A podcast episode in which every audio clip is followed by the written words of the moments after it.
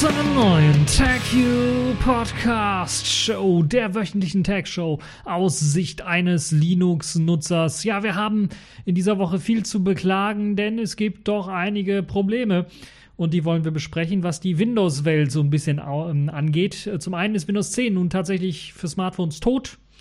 Und äh, Windows Update killt Windows auch. Und dann haben wir noch eine positive Nachricht, ein bisschen was Technik im Kleinstformat, nämlich ein Computer im Checkkartenformat.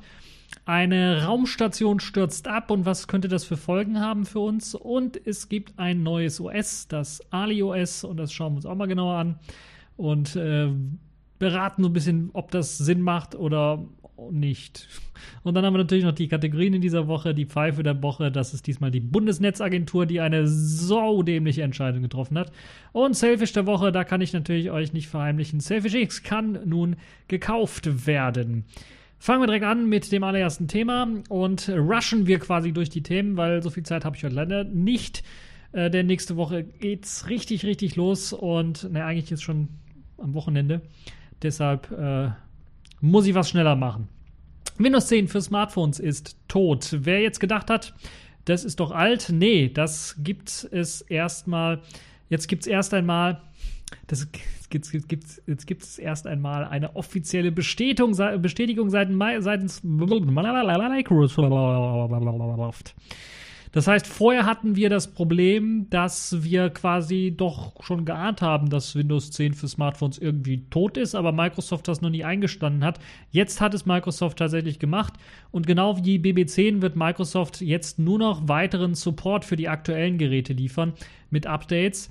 Neue Geräte oder gar eine Weiterentwicklung des Betriebssystems für Smartphones wird es allerdings nicht geben. Ohne Entwickler gibt es keinen Markt und ohne Markt funktioniert Microsoft nicht. So einfach ist äh, das zusammengerechnet und Microsoft scheint sich nun mehr auf ihre Programme zu konzentrieren oder die Marke zu konzentrieren, weil sie Programme für iOS und Android herausbringen wollen und das ja auch schon gemacht haben neben dem MS Office, kennen wir ja jetzt der neueste Clou, der Edge-Browser für iOS und Android herausgegeben.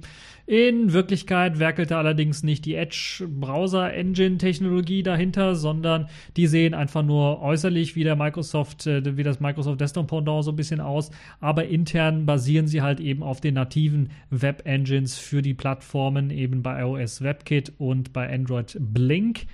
Und Freunde von Windows auf den Smartphones haben zwar noch gehofft, dass Microsoft eventuell ein ominöses Surface Phone herausbringen würde, aber diese Pläne scheinen jetzt wohl vollends eingestampft zu sein und somit ja, hat Microsoft quasi die ganze Nokia-Sparte, die sie aufgekauft haben, abgefrühstückt. Wir hatten ja da schon äh, den Großteil bereits schon irgendwie den Microsoft gefeuert hat oder umgesiedelt hat in andere Bereiche. Und jetzt fällt eben auch der letzte Rest an Windows 10 für Smartphones äh, dem Ganzen flach. Das heißt, ähm, ja, es gibt keinen, es wird kein Surface Phone geben und es wird mit hoher Wahrscheinlichkeit auch keine anderen Hersteller geben, die jetzt auf Windows 10 setzen werden wollen, wenn Microsoft schon gesagt hat, es wird keine Weiterentwicklung des Systems geben, sondern es wird nur noch Updates geben. Jetzt ist die große Frage, ob der Support für Windows 10 für Smartphones bereits im nächsten Jahr eingestampft wird. Hm, das müssen wir jetzt nochmal sehen. Theoretisch sollte das letzte Windows 10 Update für Smartphones bis Juni 2019 Unterstützung erhalten. Allerdings ist die Frage, ob das Microsoft jetzt weiter durchführen wird, nachdem sie erklärt haben, dass Windows 10 für Smartphones quasi tot ist und sie nur noch in einem Art ja, Maintenance-Modus sind. Äh, kurzer Blick auf BlackBerry. Was sieht's, wie sieht es da aus? Sie haben Anfang des Jahres das äh, BlackBerry 10.33 herausgegeben, haben es sogar teilweise, glaube ich, für das BlackBerry Passport kurzer Zeit später auch wieder einkassiert, also wieder zurückgezogen. Ob das jemals wieder rauskam als 10.33er Final? Also, wenn ihr BlackBerry Passport-Nutzer seid, könnt ihr mir das gerne mal berichten. Äh, mein Passport ist ja leider kaputt gegangen. Ich habe noch so ein Classic, da läuft 10.33 drauf, auch die offizielle Version, die da drauf kam. Und äh, ja, würde mich mal interessieren. Für alle Windows 10 Nutzer natürlich, habt ihr ein Windows 10 Gerät, ein Windows 10 Smartphone? Werdet ihr das bis zu Ende der Lebenszeit oder dem Ende des Supportes dann weiterhin benutzen? Oder schaut ihr euch nach Alternativen um? Wenn ja, welche würde mich ultra, ultra stark interessieren? Ab in den Kommentarbereich und hinein posten. Ja, bleiben wir direkt bei Microsoft und äh, Windows. Windows Update killt Windows. Diesmal geht es um den Desktop, genauer genommen eigentlich unter den eigentlich um den Unternehmensdesktop. Ähm, ganz so schlimm wie jetzt killen, das heißt nicht mehr, überhaupt nicht mehr hochfahren und alle Daten gelöscht ist es jetzt nicht, sondern man muss es halt wieder von Hand bootfähig machen, weil das Windows nach einem Update nicht mehr funktioniert oder nicht mehr hochfährt. Äh, funktionieren tut es schon, wenn es dann wieder hochfahren würde. Hm. Äh, Microsofts jüngster Patch Day hat das Problem bei Windows 10 und Server 2016 äh, verursacht und äh, legte bei den Unternehmen, die den äh, Visus benutzen, den Windows Server Update Service, kurz vorm Visus, würde ich mal sagen, oder SCCM-Systeme, die wurden lahmgelegt. Sprich, normale Privatkunden waren jetzt erstmal nicht betroffen, trotzdem doch schon ein starkes Stück, weil man ja extra als Unternehmenskunde dafür bezahlt, mit, der Absicht dann stabile Updates zu bekommen. Also entgegen dem Privatkundenmarkt dann spezielle Updates über einen Windows, zentralen Windows Server Update Service. Und dann macht er eben solche Probleme. Das ist wirklich richtig, richtig dämlich, weil man ja eigentlich solche Updates haben möchte, extra für Maschinen, die nicht ausfallen sollen. Also ein Server beispielsweise sollte nicht ausfallen oder wirklich äh, Unternehmens-Workstation-mäßig kritische Infrastruktur, die mit Windows 10 läuft, die äh, könnte ich da jetzt sagen, oder einfach nur. Ähm, ja, äh, nun muss man wohl zwangsweise in die Mottenkiste greifen, seinen Windows Bootstick herholen und dann per Kommandozeile die Reparatur dann durchführen, nachdem man in diesen komischen Modus da, Reparaturmodus gebootet ist. Korrigierte Updates kamen zwar relativ schnell heraus, wurden schnell ausgeliefert, aber die helfen natürlich bei den betroffenen Systemen erstmal gar nicht, weil die gar nicht hochfahren können, und, um das Update ausführen zu können. Ja, also dies ist nicht das erste Mal, dass Microsoft hier negativ mit ihrem Visus-System auffällt, sondern im August hatten sie, oder bereits im August haben sie bereits einen Ne, haben sie bereits, bereits, bereits? Ne. Im August gab es bereits einen Fehler in einem Paket, der dafür gesorgt hat, dass diese Update-Datenbank, die alle Updates, die jemals auf das Windows-System eingespielt worden sind, abspeichert, gelöscht wurde und so dann es zu Problemen mit dem Windows Update Server kam und man keine weiteren Updates irgendwie ziehen konnte, was natürlich richtig, richtig dämlich ist. Und äh, da helfen auch die ganzen Delta-Updates nicht, jetzt in dem Fall vor allen Dingen, weil wenn halt das System gar nicht mehr bootet, kommt man gar nicht so weit, um zu sagen, okay, mach das Update rückgängig. Ja, ganz blöde Geschichte, da muss Microsoft auf jeden Fall mal nacharbeiten. Und da kommen wir auch direkt zum nächsten Thema. Das ist mal jetzt mal ein erfreulicheres Thema. Computer. Also es ist schon erstaunlich, wie klein man so Computer hinbekommen hat. Ich habe jetzt letztens meinen Eltern einen Computer geschenkt, der, ja, ich glaube, noch nicht mal so groß war wie ein CD-ROM-Laufwerk. Also für die Jüngeren unter euch, so ein CD-ROM-Laufwerk, das ist das, wo Audio-CDs, kennt ihr vielleicht, diese runden silbernen Scheiben. Da konnte man Musik mithören und da konnte man auch Daten drauf speichern. Und äh, ja, kleiner als so eine Scheibe. So einen kleinen Computer habe ich den geschenkt. Und der ist leistungsfähiger als dieser Mini-Midi-Tower, den sie hatten vorher. Also schon sehr erstaunlich. Ähm, wir kennen ja dann natürlich die ARM-Welt, da gibt es ja noch erstaunlich kleinere im USB-Stick-Format schon. Aber wir reden jetzt von der x86-Welt und da ist es doch schon recht ja außergewöhnlich, wenn man so kleine PCs hat. Da gab es zwar auch den Compute Stick, hieß der, glaube ich, von Intel, der eben so ein bisschen als Demo, Technologie-Demo dienen sollte und zeigen konnte, okay, wir können auch HDMI-Sticks bauen, die man hinten am Fernseher anschließen kann. Wir brauchen zwar ein zusätzliches Powerkabel, aber die funktionieren dann auch und können dann halt auch mit x86-Prozessor ausgestattet werden und sind leistungsfähiger eventuell als die ARM-Pendants. Und jetzt gibt es eben einen PC, den man sich ins Portemonnaie stecken kann, weil er ebenso groß ist wie eine Scheckkarte, eine Kreditkarte vielleicht sogar noch ein bisschen was kleiner als eine Kreditkarte. Naja, aber ist auf jeden Fall etwas dicker natürlich. Also so etwa so 10 wie dick 10, äh, so dick wie 10 Kreditkarten etwa. Und der Mini mit einer Reihe von Anschlussmöglichkeiten daher. Ich glaube sogar mehr Anschlussmöglichkeiten als das MacBook. Das muss Apple auf jeden Fall mal erklären, warum sie beim MacBook so wenig Anschlussmöglichkeiten haben. Denn dieser Mini-Rechner im Scheckkarten, also Kreditkartenformat, etwas dicker, also sagen wir 10 mm dick oder sowas. Vielleicht können es auch 12 sein, ich weiß es nicht. Äh, können auch weniger sein, können auch 8 sein. Ich äh, habe jetzt nicht ganz genau nachgemessen. Aber etwas dicker als so eine Kreditkarte. Äh, verdammt klein, passt auf jeden Fall in jedes Portemonnaie, in diesen Kreditkartenhalter im Portemonnaie rein. Kommt mit vier Anschlussmöglichkeiten daher. Neben Micro SD-Karte oder ja, den Micro SD-Karten-Slot, den man benutzen kann, für eine Speichererweiterung des 32 GB internen Speichers sicherlich ordentlich und äh, durchdacht. Gibt es dann noch zwei, äh, ne, gibt es noch einen Micro-USB-Anschluss für das Netzteil vornehmlich, sowie zwei USB-C-Buchsen, die eben für den Anschluss von weiteren Peripheriegeräten wie Tastatur, Maus oder Monitor genutzt werden kann. Ein USB-C-Adapter liegt dafür nützlicherweise auch bereits bei. Vier Ultra HD Videostreams werden ohne Probleme vom System unterstützt und das egal, ob auf Windows oder Linux, denn man kann darauf auch Linux installieren. Wunderbar. Das sich ebenfalls auf dem Gerät dann wunderbar betreiben lässt mit eben den Tools, die man so kennt. 15 Watt Netzteil kommt daher, das heißt, das Netzteil ist üblicherweise vielleicht sogar ein bisschen größer als der PC selber. Und natürlich die ähm, ganze Reihe von Adaptern für rund um die Welt Nutzung, weil das Teil halt wirklich dafür gedacht ist, okay, ich stecke mir das in mein Portemonnaie rein, mein Mini-PC, als Laptop-Ersatz eventuell, äh, das Netzteil in, in meinen Rucksack und äh, reise damit um die Welt. Und jedes Mal, wenn ich in einem Hotel bin, was einen Fernseher hat, einen HDMI-Anschluss hat, kann ich da meinen PC reinstecken und mit meiner Bluetooth-Maus und Tastatur Kombi das Ganze dann bedienen. Das ist so die Idee wahrscheinlich hinter dem Gerät. Befeuert wird das Gerät auch von einem Intel Celeron N3350 Prozessor, ziemlich aktueller Prozessor, basiert auf der Atom-Technologie ähm, Apollo Lake. Und das Gerät ist natürlich dann auch passiv gekühlt, hat also keinen Lüfter mit an Bord. Und aus diesem Grund hat man bei Zotac, das ist der Hersteller dieses äh, Gerätes, ich sollte vielleicht mal nennen, wie das Ganze heißt, Zotac Z-Box äh, P225, so heißt dieser Portemonnaie-PC, würde ich mal sagen.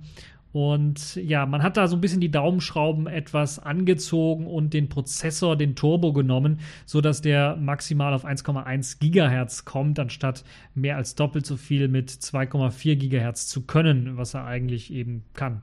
Dual-Core ohne Hyperthreading reicht gerade so für Surfen oder für Büroaufgaben dann aus. Und wie gesagt, äh, Ultra-HD-Videos kann man damit auch wunderbar abspielen. Also, wenn ihr einmal Netflix oder so oder was weiß ich schauen wollt, YouTube-Videos schauen wollt, sollte das kein Problem sein. Auch der 4 GB Arbeitsspeicher sollte dafür ebenfalls genügen. WLAN AC ist auch mit an Bord und über einen Dongle kann man sogar per ähm, Ethernet dann ins Internet gehen, wenn man es möchte, also per LAN-Kabel über USB ins Internet gehen. Bluetooth 4.2 Low Energy ist mit dabei.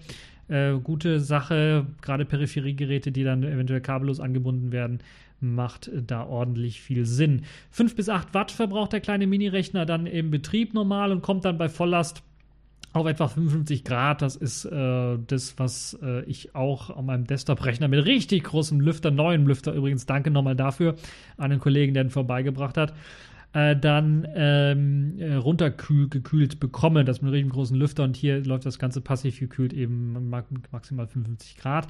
Man kann natürlich, also voll, vollends unbe äh, unbedenklich, man kann natürlich theoretisch dann ins BIOS reingehen, sagen Turbo an und äh, was weiß ich, also zwei, wir wollen die vollen 2,4 Gigahertz, dann kommt es aber doch schon mal also auf die 80 Grad oder sowas hoch.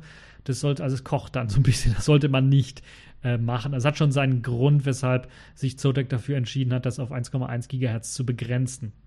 Also eine durchaus interessante Alternative zu den ganzen Armboards äh, auf den ersten Blick, wenn auch der Preis natürlich mit 200 Euro deutlich größer ist und das Ganze natürlich nicht über so Steckkartenmöglichkeiten, Lötmöglichkeiten oder weitere am Hardware herumbasteln Möglichkeiten dann bietet, sondern man kann Peripherie per USB-C anschließen.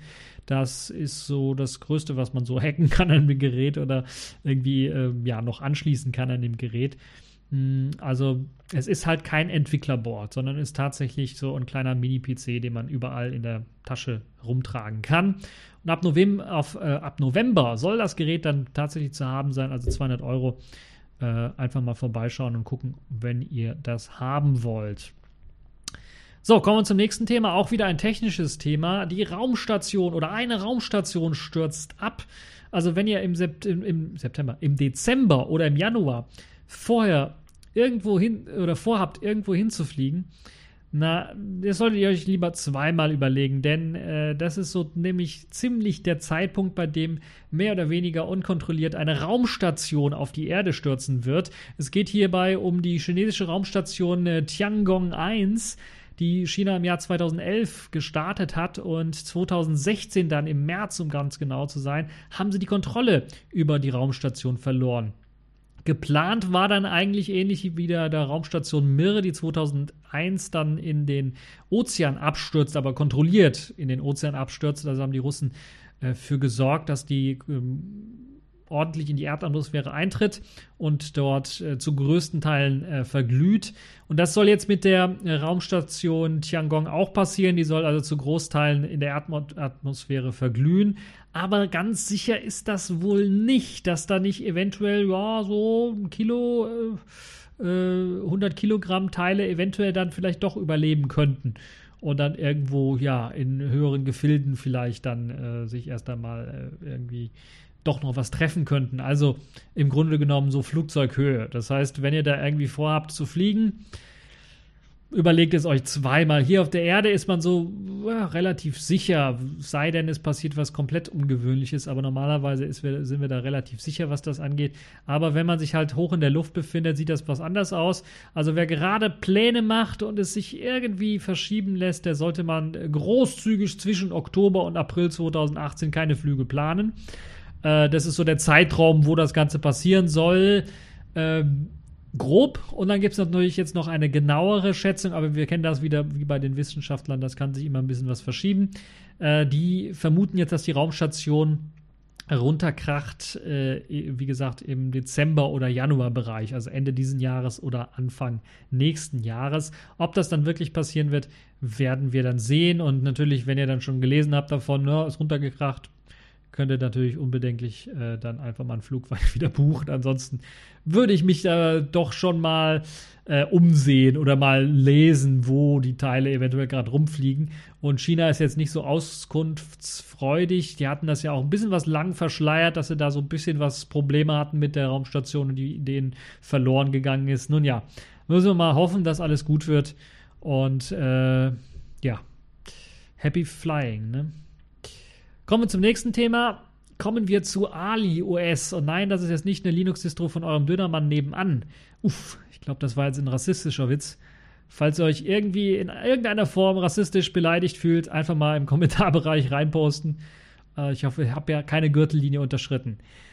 Ähm, sondern es ist ein neues IoT-Betriebssystem von der chinesischen Firma Alibaba. Die hat ja bereits 2011 angefangen, damit fleißig an einem Android-Ableger namens UnoS zu arbeiten. Ich hatte, glaube ich, davon auch berichtet.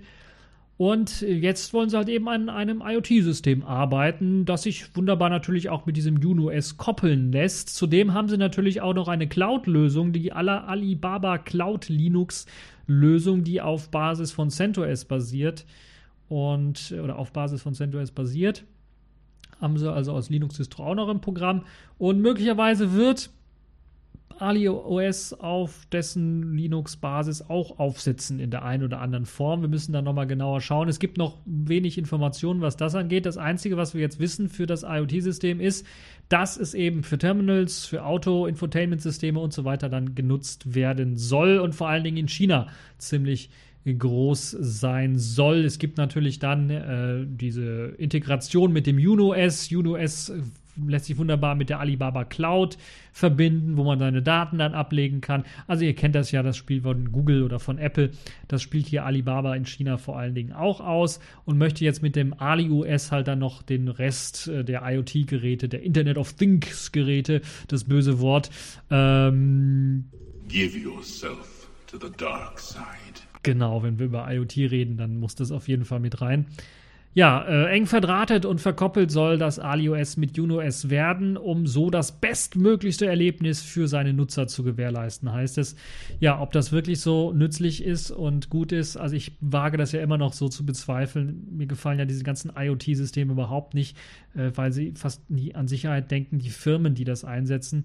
Und die Leute, die das entwickeln, äh, ich weiß nicht, die haben auch keinen Plan, was sie da machen sollen. Das ist, erinnert mich an diesen Hype von VR-Brillen und von äh, Variables, die jeder haben sollte. Und wenn man sich so die Zahlen anguckt, ist das also ein Verlustgeschäft und keiner nutzt das so richtig wirklich. Und alle sagen, ja, das ist jetzt das neueste, heiß, der neueste heiße Scheiß.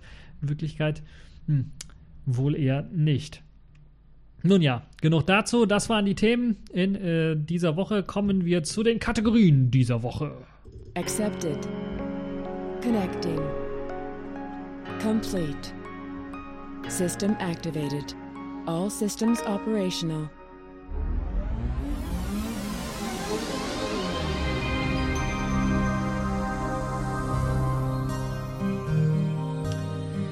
Ja, da legen wir direkt los mit der Pfeife der Woche. Das ist diesmal die Bundesnetzagentur geworden. Vor ein paar Wochen haben wir noch furchtbar geflucht und gehofft, dass die Netzagentur oder irgendjemand anders es verbieten würde, das Zwei-Klassen-Internet. Der klare Verstoß gegen die Netzneutralität à la Stream On bzw.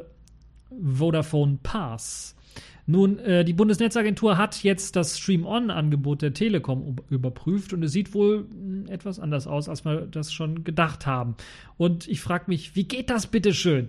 So hält man lediglich Details des Stream-On-Dienstes der Telekom für illegal und verbietet diese. Das Zero-Rating an sich hält man aber nicht für bedenklich. Und das ist dann doch schon ein sehr, sehr starkes Stück. Das muss man sich auf der Zunge zergehen lassen, weil das ist quasi, ja, das ist quasi die erste Entscheidung zum Untergang des Internets. Ähm, präsentiert vom äh, besten, von der besten Bundesnetzagentur, die man für Geld kaufen kann. Moniert hat man beim Stream-On-Dienst, dass der Videostreaming-Tarif, äh, beispielsweise L, qualitativ schlechter gemacht werde, aber der Audiostream im gleichen Tarif nicht. Und das darf nicht sein. Klar, weil das ist auch ein Verstoß gegen die Netzneutralität, Pakete anders zu beurteilen oder anders zu bewerten als andere. Jetzt kommt ihr aber mal, ihr Klugmeier, äh, und jetzt erkläre ich euch mal, wie das mit dem Zero-Rating geht. Da macht man genau das Gleiche. Man sagt, hier kommt ein Audio-Stream von, was weiß ich, Spotify oder von dem Telekom-Gedönse. Das heißt, der, dieses Paket darf durch, ohne dass der Zähler gezählt wird. Jetzt kommt ein Paket von, was weiß ich, Deezer oder Amazon Music oder Pandora oder Jamendo. Das steht nicht auf unserer Liste. Das muss dann doch mit Volumen, äh, be, be, das muss bezahlt werden mit Volumen. Also da müssen wir das Volumen anrechnen. Und das darf genauso auch nicht sein, was es auch, weil es auch ein Gleichbehandlungs äh, also technisch gesehen ist das keine Gleichbehandlung der Pakete, sondern da wird herausgefiltert. Und damit das geht, muss man natürlich in die Pakete reinschauen können. Sonst geht das natürlich nicht. Also das sind dann so riesengroße Probleme, die die Bundesnetzagentur eigentlich hätte untersuchen und monieren müssen, haben sie aber nicht.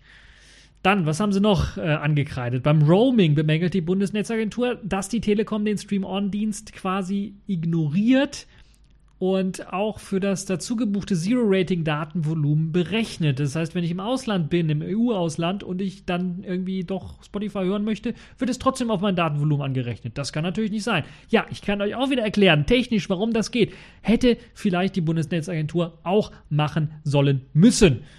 Einfach mal schauen, warum geht das überhaupt technisch gesehen? Ja, weil sie in die Pakete reinschauen, Leute. Und das in die Pakete reinschauen, Deep Packet Inspection, ist ebenfalls ein Verstoß gegen die Netzneutralität. Das ist der erste Schritt zum Verstoß gegen die Netzneutralität. Ja, die werden also irgendwie wird man wohl jetzt zwei Wochen Zeit haben, erst einmal bei der Telekom diese Mängel zu beseitigen. Ansonsten gibt es saftige Strafen. Die Bundesnetzagentur hat diese Möglichkeit. Bin mir relativ sicher, dass jetzt irgendwo doch heimlich schon die Sektkorten knallen gelassen werden, da ihnen äh, die Bundesnetzagentur dadurch Zero Rating generell erlaubt und das aus meiner Sicht immer noch ein klarer Verstoß gegen die Netzneutralität äh, darstellt und es eigentlich so nicht sein darf. Und das bestärkt natürlich auch die Nachahmer äh, wie jetzt eben Vodafone Pass. Die Bundesnetzagentur hat zwar gesagt, sie werden jetzt auch das Vodafone Pass-System überprüfen, aber im Großen und Ganzen Zero-Rating zuzulassen und dies nicht als klaren Verstoß gegen die Netzneutralität zu werten, ist doch schon ein besonders dreistes Wegschauen und mutwilliges Zerstören des Internets. Anders kann ich das tatsächlich nicht bezeichnen. Damit zu Recht die Pfeife der Woche, unsere Bundesnetzagentur. So, Kommen wir mal jetzt wieder zu erfreulicheren Themen. Naja, so halb erfreulich. Für euch vielleicht erfreulich, für mich eher so meh. Äh, Sailfish der Woche. Sailfish X kann nun gekauft werden. Also Sailfish OS für das Sony Xperia X kann tatsächlich nun für äh, 49 Euro also knapp 50 Euro, gekauft werden. Allerdings, und da kommt der große Haken, ihr braucht eine Kreditkarte. Und damit hatte ich natürlich überhaupt nicht gerechnet, weil jetzt werden einige sagen, Mensch, Lechek, du hattest doch eigentlich vor, ganz viele Videos zu machen, direkt nach dem Herauskommen von Selfish X, also Selfish S für Sony Xperia X, ja, hatte ich. Ich hatte mir einen ganzen Plan aufgelegt und dann kommt eben das Problem, ja, es kommt mal anders, als man es geplant hat, äh, immer mal wieder. In dem Fall ist es halt so, dass ich eben nicht damit gerechnet habe, dass man eine Kreditkarte dafür braucht, um das Teil zu erwerben. Und das hat eben dafür gesorgt, dass ich jetzt so ein bisschen in Zugzwang bin. Das heißt, ich konnte es mir nicht direkt am ersten Launchtag besorgen, habe es jetzt, wo ich die Aufzeichnung habe, auch noch nicht besorgt. Muss wahrscheinlich eine Woche etwa warten, bis ich irgendeine virtuelle Kreditkarte mir besorgen kann und äh, mir dann das Selfish X äh, Image äh, runterladen kann. Ich wollte das ja, ansonsten hätte ich auch das Selfish X mir selber bauen können, ohne eben die proprietären Kram. Aber ich wollte ja ganz genau das Selfish X auch testen. Und äh, ja, es, ist, es, sieht momentan auch so aus, dass das äh, doch einige Leute schon ausprobiert haben, schon draufgespielt haben. Ist ja schon jetzt ein paar Tage draußen. Und die ersten Erfahrungen sind eigentlich relativ äh, gut. Das heißt, die Probleme, die oder die Befürchtung, die ich hatte, dass das jetzt so ganz crappy wird, weil man ja von der Beta-Version gesprochen hat und Bluetooth und dies und das soll nicht funktionieren, sind jetzt vielleicht nicht ganz so schlimm. Sprich, die Kamera ist ein ganzes Stück besser, soll also mehr als 8 Megapixel können. Ich glaube sogar 13 oder 16 Megapixel soll die Hauptkamera können äh, was ja schon mal eine ziemliche Verbesserung ist zu den 8 Megapixeln, die AOSP konnte, kann. Ich weiß nicht, ob es sich jetzt auch vielleicht da verbessert hat. Ähm, ob das also vielleicht Glück ist oder einfach nur, dass da die AOSP-Leute mal für das Xperia X da am Kameratreiber rumgeschraubt haben, das kann ich euch leider nicht sagen. Aber die Kamera soll besser sein und Bluetooth soll tatsächlich teilweise funktionieren. Was heißt jetzt teilweise? Das heißt, äh, genauso wie ihr eigentlich am Yola C oder Yola 1 dann Bluetooth benutzt habt, zu Großteilen. Das heißt, irgendwie Bluetooth-Headset oder so dran machen oder Bluetooth-Lautsprecher dran machen oder ein Auto-Infotainment-System, um Musik darüber zu hören, soll funktionieren. Da gab es mehrere Berichte von Leuten, die gesagt haben, das funktioniert. Was fehlt, ist in den Systemeinstellungen der Punkt zur äh, Kontaktdatenübertragung per Bluetooth. Der scheint zu fehlen. Da muss man also Kontaktdaten entweder per Nextcloud, so mache ich das, austauschen oder eine V-Card äh, erstellen, eine komplette mit all euren Kontakten und die dann exportieren auf eine SD-Karte oder so speichern. Es, man kann auch das Backup-Programm benutzen, habe ich gehört. Das äh, erstellt dann mehrere V-Cards, aber die lassen sich dann einfach auch wieder, wenn man auf, auf die MicroSD-Karte gespeichert hat, einfach importieren. Das also zum Selfish OS äh, auf dem Xperia X. Gibt es noch irgendwie was, äh, was Erwähnenswertes äh, für die ganze Geschichte? Ja, ich kann aber ganz kurz erwähnen, weil einige gesagt haben, ja, jetzt brauchen wir Windows, um das Ganze zu flashen. Ja, der offizielle Weg heißt Windows. Der inoffizielle Weg, der auch mehrfach jetzt schon getestet worden ist, weil ja einige Leute neugierig sind, ist, ihr aktualisiert euer Xperia X Android-Version, Stock, wie es kommt, auf die allerneueste Version. Warnung, wenn ihr vorhabt, das Xperia X vorher noch irgendwie zu verkaufen oder nachher irgendwie noch zu verkaufen und irgendwie mal damit noch Kohle zu verdienen und ohne, dass da beim Booten die Meldung kommt, ja, ihr Bootloader wurde entsperrt, deshalb kann es sein, dass einige Sachen nicht richtig funktionieren, dann würde ich euch empfehlen, äh, die OEM-Partition, die diese furchtbar dämlichen DRM-Treiber, also Digital Restrictions Management-Treiber besitzt, um die Kamera mit den ordentlichen patentierten Softwarefiltern da irgendwie äh, noch besser zu machen und noch, äh, ja, noch schöner shiny äh, zu machen.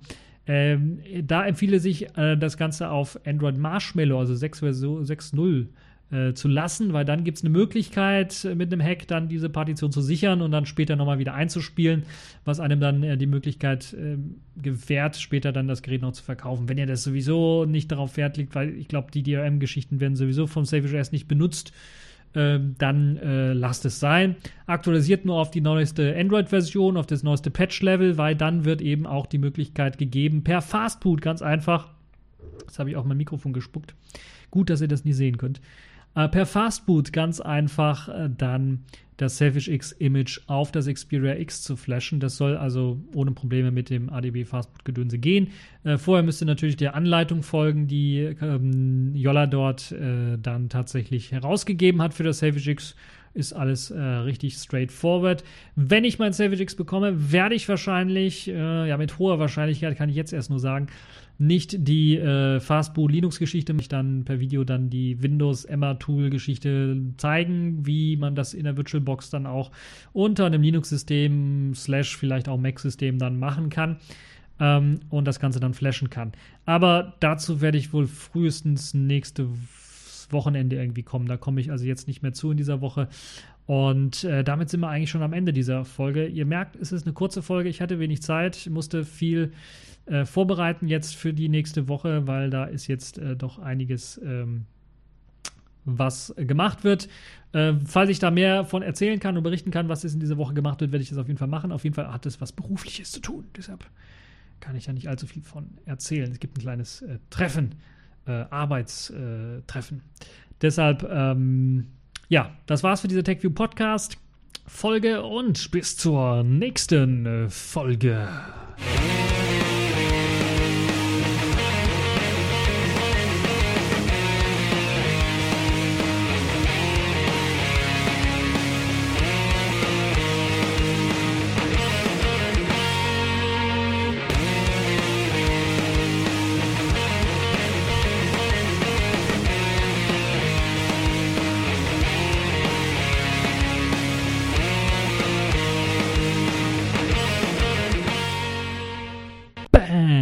Headshot.